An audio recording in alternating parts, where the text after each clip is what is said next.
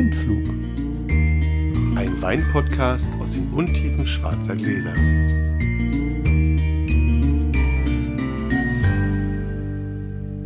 Hallo Sascha. Hallo Felix. Das erste Mal, dass wir echt so ein bisschen im Stress dazwischen schieben, morgens um halb zwölf, ne, morgens nicht mehr, weil wir unseren Rhythmus halten wollen. Für Wenn euch. Ich, ja, wenn ich etwas fahrig erzähle, dann deswegen, nicht weil ich irgendwie schon getrunken hätte, um Himmels Willen, aber ich habe immerhin schon eine komplette Kollektion verkostet. Endspurt. Meine Frau ist drei Tage auf Geschäftsreise, deswegen stehen hier im Moment, ich denke, hier stehen 90 Flaschen Wein irgendwo in der Gegend rum. Sieht lustig aus. Ich muss das alles noch wegräumen, bevor sie wiederkommt. Meinst du? Ja, aber das, ich habe ihr versprochen, dass es besser aussieht, weil es ist jetzt wirklich Endspurt. Aber dadurch, wenn sie denn nicht da ist, kümmere ich mich natürlich auch noch komplett darum, Kind ins Bett bringen, Klar, morgens zur. Schule, bla bla bla, das komplette Programm. Das heißt, ich habe noch weniger Zeit aufzuräumen. Aber immerhin. Bevor wir loslegen, interessiert wahrscheinlich alle, wie ist denn das Feedback zu unserem großen Event? Also wir planen ja, für die, die es nicht wissen, Folge 31, kann man das nachhören, letzte Folge, wir planen ja Blindflug live mit zehn Zuhörern, die nicht Ja. nur zuschauen, sondern auch mitmachen sollen. Und die Resonanz bisher ist so, dass ich glaube, es wird stattfinden. Sehr gut. Also es sind noch nicht zehn Anmeldungen, äh, zehn sowieso nicht, weil wir beide sind ja auch noch dabei. Ah, am schönsten wäre es ja, wir haben neun Anmeldungen, damit wir ein kleines Wettbieten haben, weil wir Ja. machen es ja für einen guten Zweck. Ähm, neun sind es noch nicht, aber ich glaube, wir sind schon bei sieben oder so. Und wir sehr können ja auch mal im privaten Freundeskreis nochmal gucken. Außerdem habe ich mit Sophienwald gesprochen, die ein großes Interesse haben, uns da zu helfen, sodass jeder Teilnehmer, sehr wahrscheinlich, ist noch nicht finalisiert, zwei schwarze Sophienwald Gläser, das Standardglas, nicht das Burgunderglas, das wir hier machen, aber ein schönes großes Standardglas. Die dürfen die Leute dann auch mit nach Hause nehmen. Cool. Sehr wertvoll. Das heißt also, ihr kriegt richtig was für euer Geld, das dann ja zusätzlich noch einem wohltätigen Zweck äh, zufließt. So, wollen wir loslegen? Ich würde Oh, sagen. Eine 2. Oh, ich schwäche. Eine 3. Du darfst. Besser.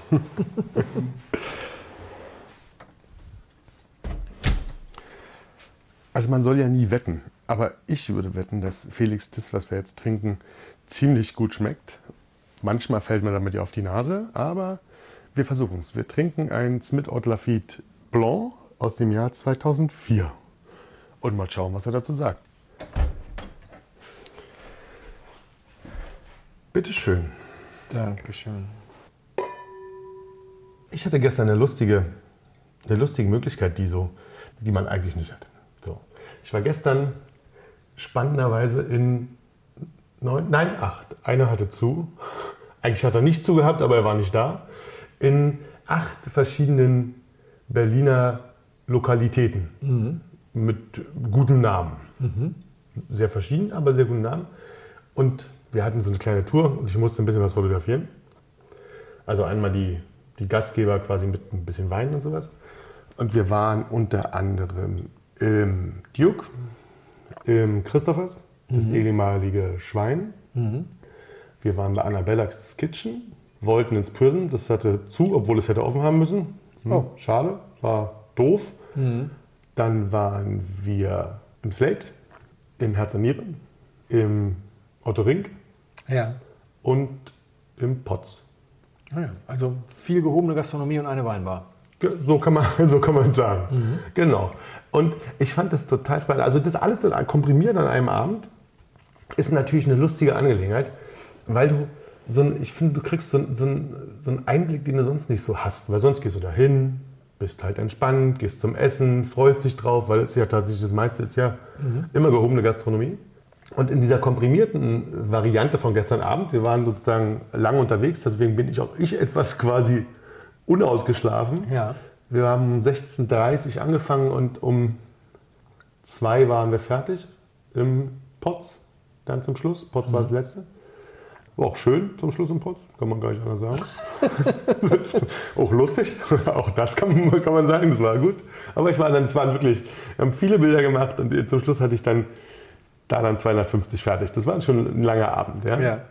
Aber dieses komprimierte Sehen von so verschiedenen Lokalitäten und deren Gastgebern ist spannend, weil, weil du tatsächlich einen, einen riesen Unterschied merkst. Also es ist alles gehoben, du hast es gesagt, da ist also alles gut, Aber du merkst schon alleine beim Betreten des Ladens, das muss ich dazwischen schieben, wir haben ja, wir wollten ja was von denen und leisteten ja auch was für sie. Also das ist ja, wir machen Fotos, das ist so ein bisschen Werbe, ja, also es wirbt ja auch für den jeweiligen Laden.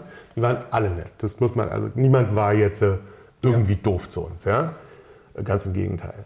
Aber es ist trotzdem ganz unterschiedlich, wie die Gastgeber sind. Also die einen sind kühl, zurückhaltend. Oft passt das tatsächlich auch ein bisschen zum Laden, ja? so gefühlt. Ja? Ja. Ähm, Im Duke war, war, war, waren sie sehr nett, aber das ist so ein großer Laden. Ähm, es wurde dann natürlich viel wärmer bei Annabella. Das ist ja dann quasi nicht nur warm, sondern mehr als herzlich. Portugiesin, ja. ja, genau.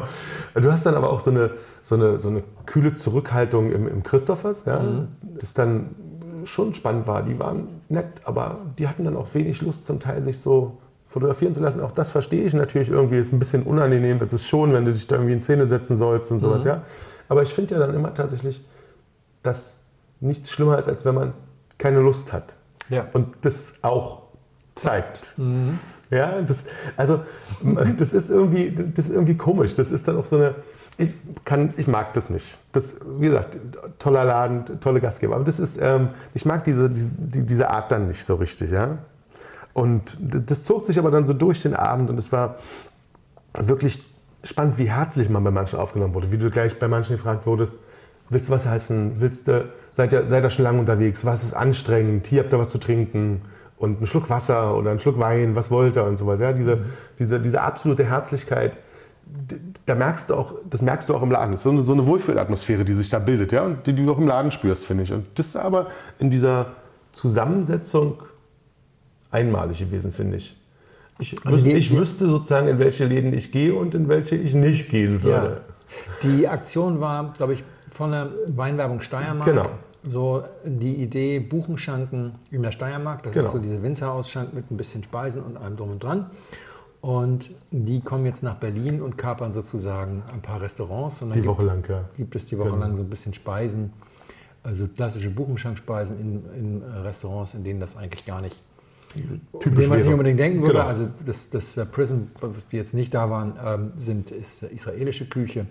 Das äh, Slate ist so diese, diese ja, Fusion-Crossover-Geschichte. Annabella wäre eher portugiesisch zum Beispiel. Und, genau, und in Ports gibt es hier Dieter Müller-Sterne-Geschichten und so weiter. Ja, ja. Und dann kommen da diese, ja, sehr witzig. Ja, das war sehr lustig. Aber es war, wie gesagt, also das hat mir sehr, sehr gut gefallen, diesen, diesen Kompletteinblick einmal so in so einer geballten Masse zu sehen, wie die Gastgeber sind, ja? Mhm. Ja. Und wie die sich verhalten. Das fand ich schön. Ich muss eine, dann muss ich da was anmerken. Ich hätte das sonst in meinem Slot erzählt, aber erzähle ich das jetzt kurz, weil ich sowieso so viel zu erzählen habe. Ich war mit einer Menge von den Jungs, die du da jetzt erwähnt hast, in der Steiermark. Ich habe ich hab eine, hab eine Pressereise gemacht in die Steiermark, die sich dann herausstellte, war gar keine Pressereise, war eine Sommelierreise. Ich war der einzige Schreiber. also es war Potts, Slate Ja. und so waren, waren dabei. Deswegen machen die jetzt wahrscheinlich auch Ja, mit, damit, ja, das gute. Connections Ja, ja, ja. Und das ist ja ein Unterschied zwischen einer Pressereise und einer SOM-Reise. Ja. Ne? Also bei SOM ist ja Work hard, play harder. ja? Also erstmal, die Termine sind anders, weil die ja dann frei haben. Sonntagmorgen ging das los und äh, da saßen schon meine, meine Berliner Freunde dann alle entsprechend noch leicht verstrahlt. Der, wir waren alle in einer Reihe und machten irgendwie ihre, ihre Schlafmützen, Masken runter ne? und sagten, okay, ich bin dann mal weg, weil die hatten alle erst zwei Stunden geschlafen und noch einen gewissen Pegel und haben dann erstmal den Flug übergepennt und sind dann auch auf der Busfahrt in die Steiermark vom Wiener Flughafen dann irgendwie gab es irgendwie schnell einen Begrüßungssekt, das waren aber gleich drei Pullen, irgendwie schnell weggezogen und dann haben alle weitergeschlafen. Ja, das habe ich, das hab ich gestern Abend auch gemerkt. Und dann, und dann auch so was, so, also so, so diese Reisen, wo, wo dann morgens um halb neun im Bus erstmal eine, eine, eine Flasche Haarkamp gekillt wird, also guter, guter steirischer Sekt, dann wird der Pegel nicht auf Null sehen. Auf der anderen Seite, also ich, ich habe mich da natürlich zurückgehalten, aber du kannst dich auch nicht völlig ausklinken. Du willst ja Nee, nee, nicht, nee. auf Genau. der anderen Seite haben die, die müssen ja auch nichts schreiben, ist ja ganz gut, die müssen keine Notizen machen, die müssen sich nur merken, was ihnen gefällt. Und auf- der anderen Seite ist es aber witzig, die, Winzer zu beobachten. Die Winzer, die sind nämlich ganz häufig misstrauisch, wenn die Presse auf den Hof kommt. Wenn die Soms kommen, bei jedem, wo wir waren, einer der Soms, mit dem wir da waren, hatte irgendwann mal mit dem irgendeine Veranstaltung gemacht. Es gab überall großes Hallo, Hallo und so weiter. Also es war eine völlig andere Reise als wenige Wochen vorher der Weingipfel Österreich, wo wir auch kurz in der Steiermark waren. Das glaube ich total. Die sind auch manchmal wirklich ja so super herzlich. Und dann Ja, Matthias Brandweiner. ja, Ja, also da, wo wir zum Schluss waren in Potz, das ist, Da kommst du an, wirst geherzt und wirst sofort verwöhnt. Also das hatte einfach ein Fleisch und Blut. Und ich glaube, das ist dann auf so einer Reise auch da. Der ist einfach so ein herzlicher Typ. Ja. So, Jetzt bin ich gespannt. also, Jetzt, so, ich muss es einmal, ich, ich habe ich hab im, im Hinterstübchen gesagt, ich würde wetten, aber da kann man auf die Nase fallen. Dir schmeckt der ziemlich gut. Ah ja. Habe ich, wie gesagt, ich habe Ja, dazu gesagt, man okay. könnte auf die Nase fallen. Ja. Ähm, mir ist das im Moment zu eindimensional. Das ist sehr viel Holz. Dann kommt Holz, und danach kommt noch ein bisschen Holz. Und wenn das dann so abgeklungen ist, kommt ein bisschen Holz. Ja. Und, und was mir fehlt, ist wirklich Substanz. Also ich habe ihn jetzt extra sehr warm geschwenkt, weil kalt war das dann auch bitter, also Gerbstoff dann aus dem Holz. Und jetzt wird er besser. Er wird jetzt deswegen besser, weil dann noch eine gewisse Süße kommt. Allerdings kommt diese Süße mindestens zur Hälfte aus dem Alkohol. Ja. Dann kommt irgendwann Frucht. Ziemlich weit hinten, das stimmt. ja. Ganz, ganz weit hinten. Und man muss das mal ganz klar sagen. Das ist so ein klassischer, teurer Wein, den du in der Blindverkostung irgendwo reingibst und er fällt gnadenlos durch. Ja, weil sich niemand die Mühe macht, so lange 20 warten. Minuten zu warten, Ja, ja, bis dann stimmt. endlich mal was kommt. Jetzt kommt was und jetzt sage ich dir ganz ehrlich, also ich freue mich, wenn du mir demnächst mal was ohne Holz einschenkst.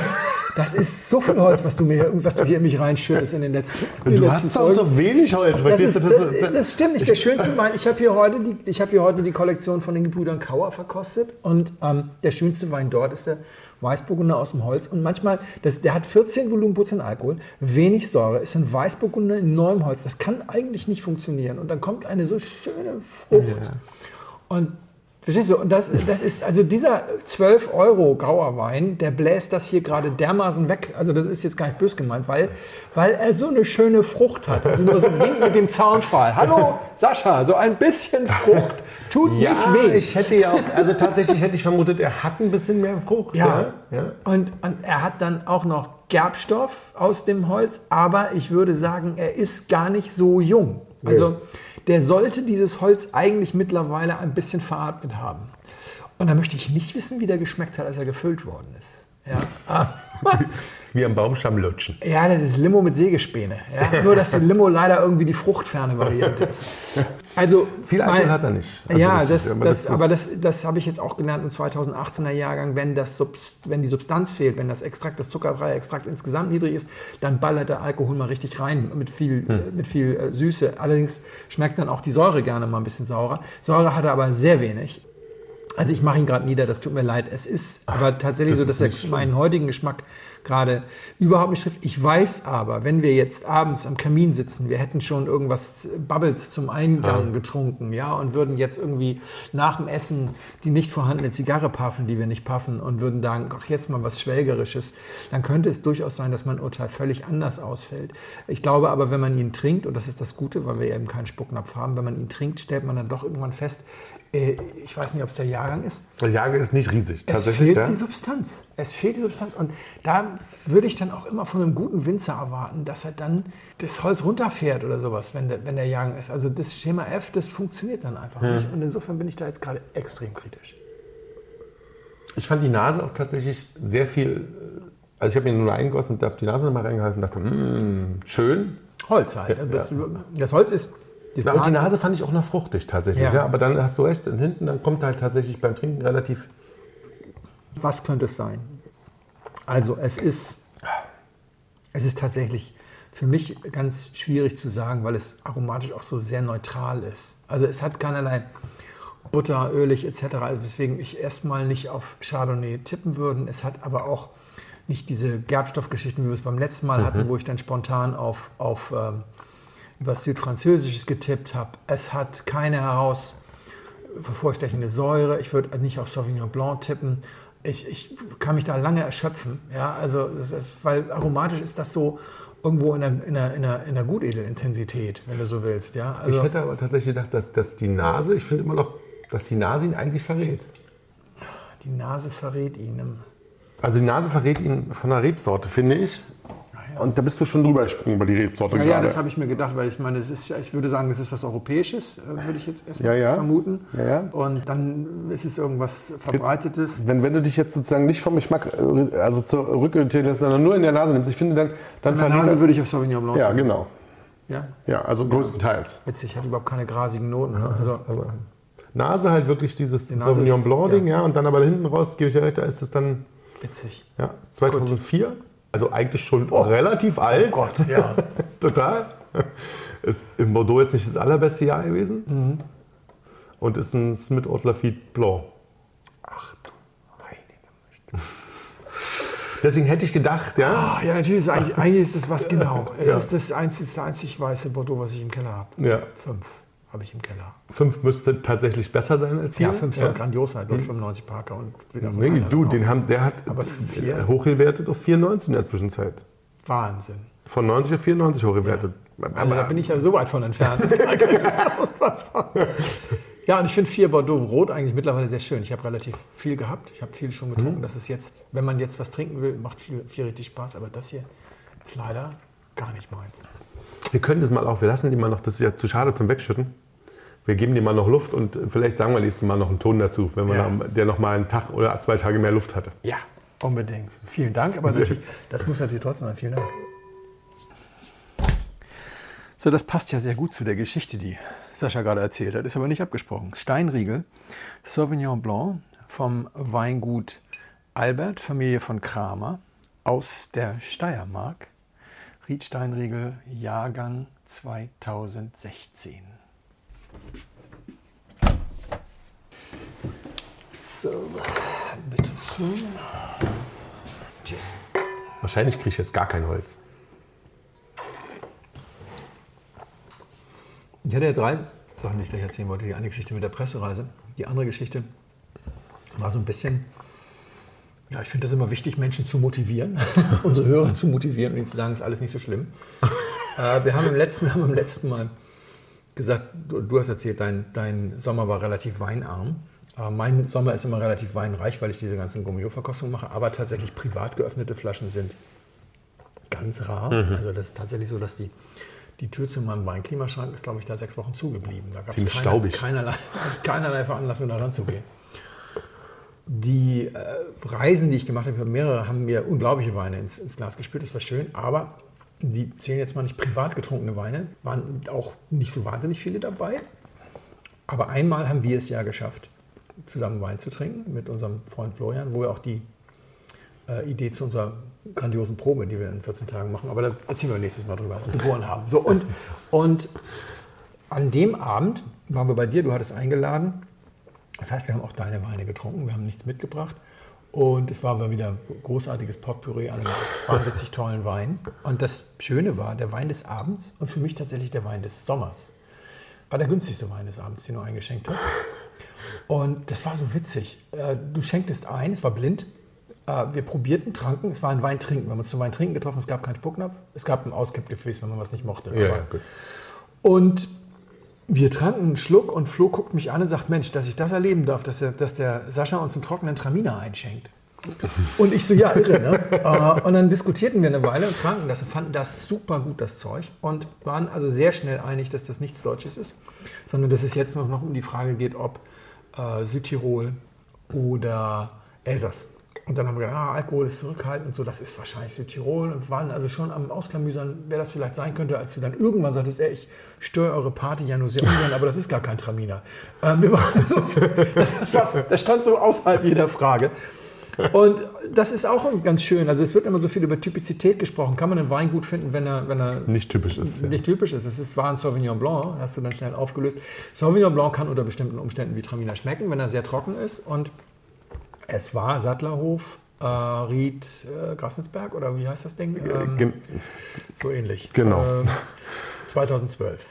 Und es trank sich in unanständiger Geschwindigkeit. Das stimmt, aber wirklich in unanständiger Ich guck Geschwindigkeit. mal kurz nach, welcher Wann es genau war. Das ist in Ordnung. Ich genau. hätte das vorbereiten können. Nee, warum? Ich, ich hätte es auch, ich müsste es aber. Und dann war das wirklich ein Wein, der hat, also ich glaube, wenn man heute den Wein äh, kauft, das ist der, der Top-Wein von denen aus der Steiermark, der kostet heute 38 oder 40 Euro und damals hat er vielleicht. Kranachberg. Kranachberg, so war das genau. Kranachberg. Goldkapsel STK. Und, gut, Goldkapsel STK, der kostet 40 oder so. Genau. Aber 40. Sowas. Da waren ja auch noch Sachen dabei, die waren unanständig teuer und das war alles egal. Das war, das war der, den wir ausgetrunken haben. Aber in, total. In sehr schneller. Und das war für mich tatsächlich der Wein des Sommers. Und zeigt es einfach immer. Also billiger Wein ist nicht gut, aber es gibt aber so eine gewisse Grundgrenze oder sowas. Ab da kann man alles erleben und die liegt irgendwo so zwischen 25 und 30 Euro. Hm, das stimmt. Da kann man dann auch 100 Punkte mal erwischen sozusagen. 100 waren es nicht, es waren 98, aber das ist Ganz auch knapp. ja, genau.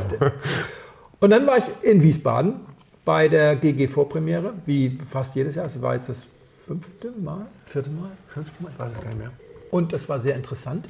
18er Rieslinge und die anderen GGs zu verkosten. Fast 500 Weine in drei Tagen. Will gar nicht jetzt großartig zusammenfassen, denn das kann man alles auf dem Blog lesen. Ich denke, viele Hörer haben das auch gelesen. Aber was ich so lustig fand, wir sitzen daher immer zu viert. In der Reihe vor uns sitzen Sam Hofschuster von Wein Plus und Dirk Würz von Würzwein und also Gutsdirektor von St. Anthony ist er im Hauptberuf. Und neben mir sitzt Paul von der Schluck.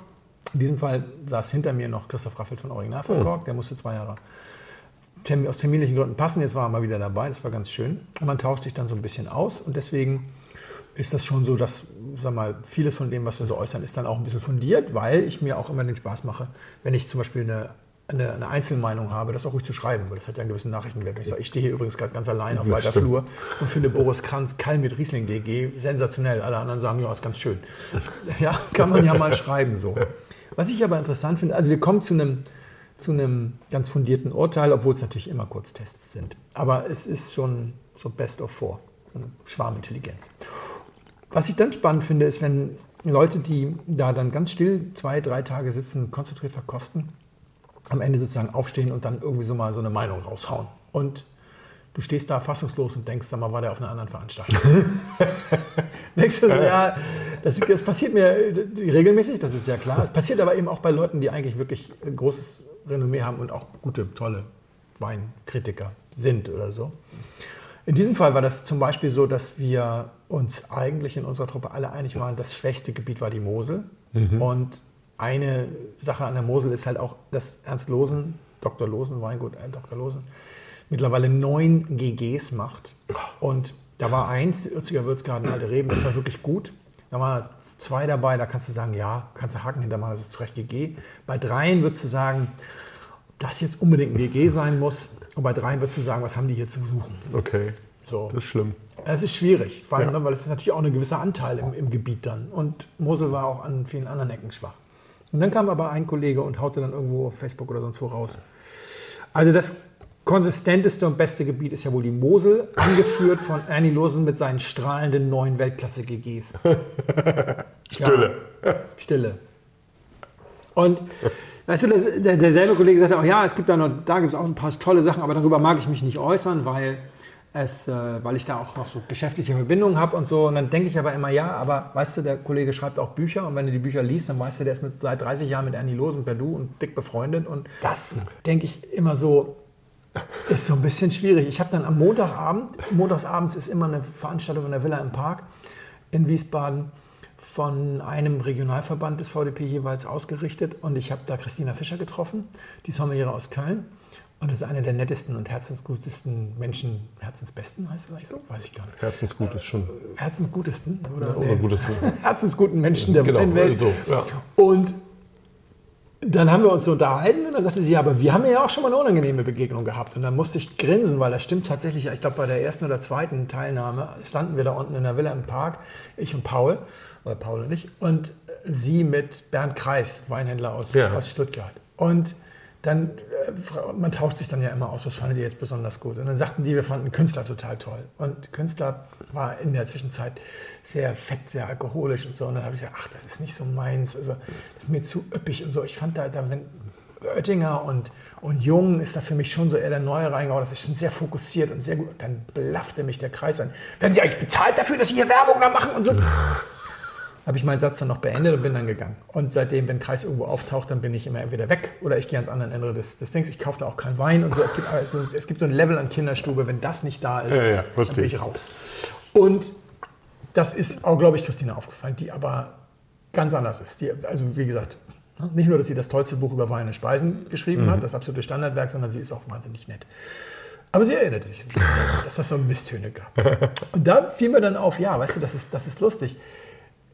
Die Winzer, die im Prinzip sehr umstritten sind, sind auch gleichzeitig Winzer, die enorm charismatisch sind und in dieser alten Welt unheimlich viele Freunde haben, die alles gut finden, was sie machen. Und ich denke dann immer, das hilft vielleicht gar nicht. Also Heimann Löwenstein, äh, Clemens Busch, Annie Losen, Gunter Künstler, die haben alle wirklich große Fürsprecher in den, bei den Granden sozusagen. Und auf der anderen Seite, wenn du dich auch mit Händlern unterhältst und sie sagen, ja, es wird schon schwieriger, die Sachen zu verkaufen und, und so, die sind nicht ganz unumstritten. Also haben wir Löwensteins Weine, haben wir schon öfter mal drüber gesprochen. Clemens Busch hat teilweise unglaublich viel Alkohol in seinen Weinen und müssen wir jetzt nicht alles aufzählen.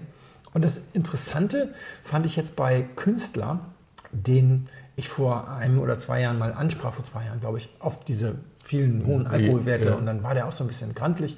Also ich glaube nicht, dass er sich an meinen Namen erinnern würde, aber wir begegnen uns halt ständig, weil er ja. VDP Rheingau ja viele Veranstaltungen macht, bei denen ich bin. Er sagte, ja, ich kann diese Aufregung auch gar nicht verstehen. Ich habe da aus den 90ern noch so ein paar äh, Auslesen trocken. Die haben 14 Prozent, das hat sich super integriert. Vielleicht sollte ich die mal nach Berlin zur GG-Premiere mitbringen, damit das mal aufhört. So. Und man muss dazu sagen, der Mann ist, ist einer der wichtigsten Figuren in der Mhm. Geschichte des trockenen Rieslings in Deutschland. In den 90ern gab es kein Wittmann und Keller oder es gab die, die Ja, ja. Elterngeneration. Nee, nee. Es gab drei Breuer, Künstler und Philippi im Weingut Köhler Rupprecht. Die haben diese, die haben den Flur Trocken, bereitet. ja, Die ja. haben das so. Und er hat einige der größten trockenen Rieslinge aller Zeiten gemacht. Und jetzt, 18, kommt er mit 94 Öxle in der Hölle. In diesem warmen Jahr. 94 Öxle ist also wenig. 12,4 Alkohol oder sowas. Ganz fein. Letztes Jahr fing das schon an. Auf einmal ging das also, weil der Mann kann das. Der Mann ist ohne Wenn und Aber einer der besten Winzer, die wir in Deutschland haben.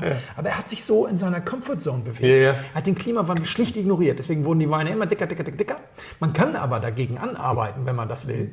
Und seine Kumpels haben immer gesagt, super Weine, super Weine, super Weine. Und ich nehme mal an, einfach irgendwann die Kunden sind dann irgendwann nicht mehr mitgegangen.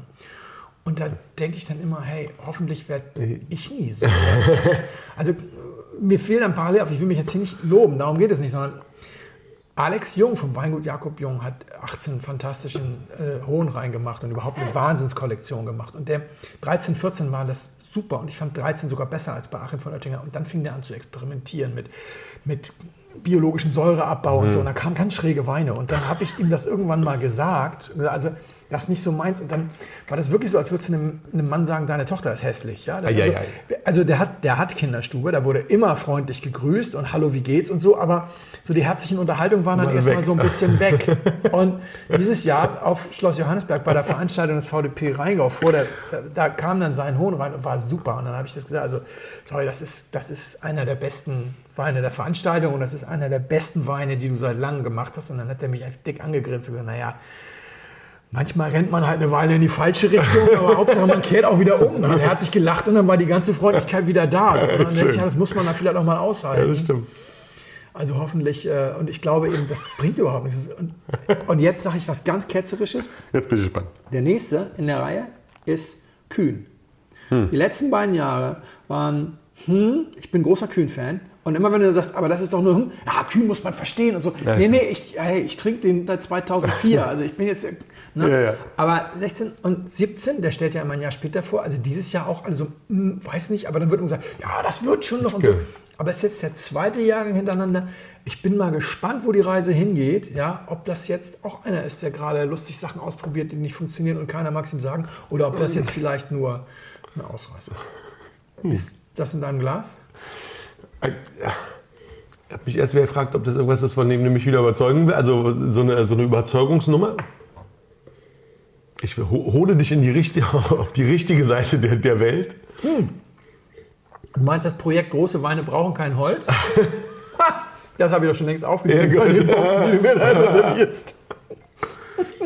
Es hat e- enorm viel, enorm viel Struktur ja, und ganz viel, ganz viel Grip und ähm, heftet sich richtig fest. Ohne Holz. Ohne Holz. Ich weiß nicht, ob er Holz hat. Aber auf jeden Fall ohne so eine Holzbombe. Hat sowas, ich weiß gar nicht, sowas wie so ein bisschen, wenn ich jetzt Abrieb sage, aber weißt du, so vom. Abrieb. Ja, genau. Ja. So ein Orangenabrieb, also so ein Zesten. Also, ja, das ist so ein bisschen, was, was mir da in, in den Kopf geht. Es ist spannend. Ich weiß nicht, wo ich es hinstecken soll. Es ist schon Wein, es ist ein Weißwein. Nee, es ist kein Rosé, es ist ein Weißwein. Aber ich weiß nicht, ich weiß nicht, wo ich hinstecken soll. Also, es gefällt dir nur so mittelmäßig. es, also das, das ist ganz schwer tatsächlich, weil, weil ich glaube, dass das zum Beispiel zum Essen eine Granate ist. Ja.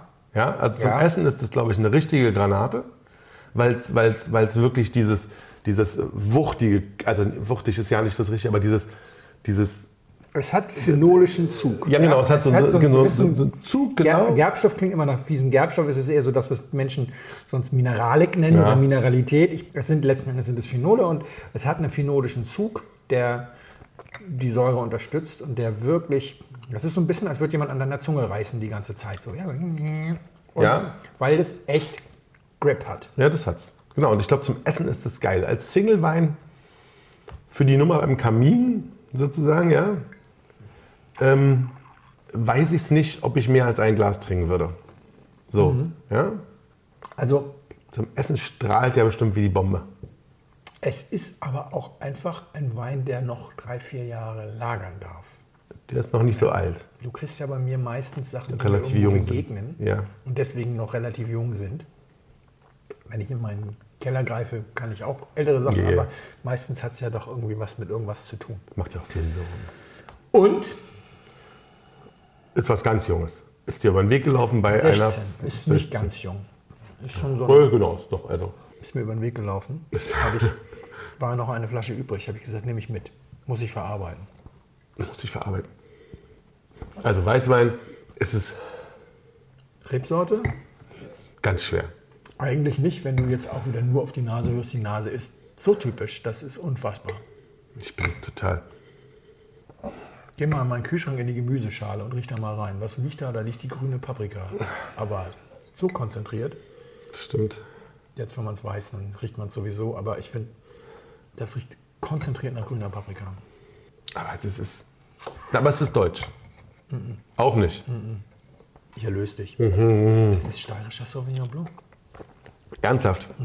Ist einfach, ich denke mal, so anders hat der Kranachberg mit. Äh, Junge, in jungen Jahren. Jungen Hm, das kann sein. Ich dachte ja, das könnte ich vielleicht, aber. Ne.